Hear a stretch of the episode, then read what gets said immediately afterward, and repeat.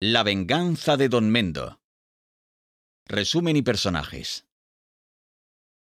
La venganza de Don Mendo es una obra de teatro escrita por el español Pedro Muñoz Seca, un escritor y autor de teatro.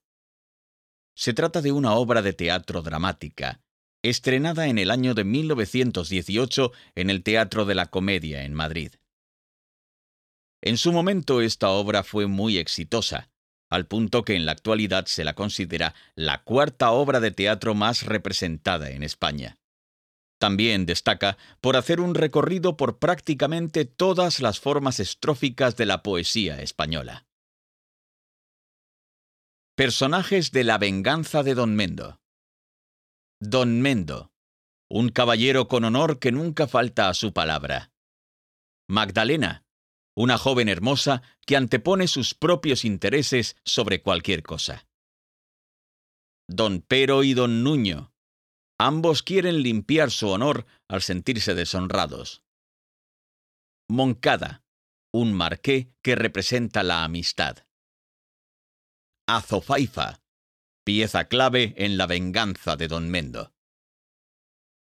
Resumen de la venganza de Don Mendo. La historia de la venganza de Don Mendo tiene su desarrollo en la Edad Media.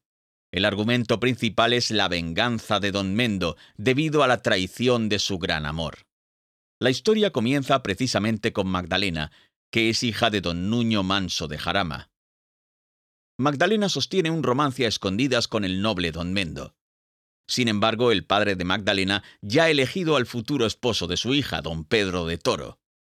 Magdalena es una mujer que busca escalar en la sociedad a cualquier precio, por lo que acepta el casamiento sin decir una palabra a don Mendo.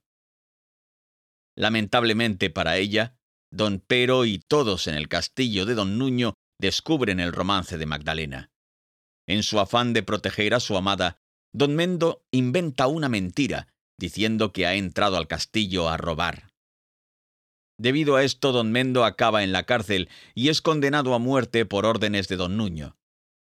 Luego de que Magdalena y don Pero se casan, don Mendo finalmente se da cuenta de que ha sido traicionado por su amada, que resulta que solo se ama a ella misma. Afortunadamente, el marqués de Moncada, amigo de don Mendo, logra liberarlo de su encierro.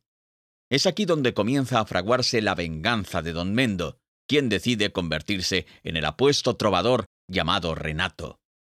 Se vuelve muy popular entre las mujeres, y muy pronto Magdalena lo seduce, pero ella también mantiene un romance con el rey don Alfonso.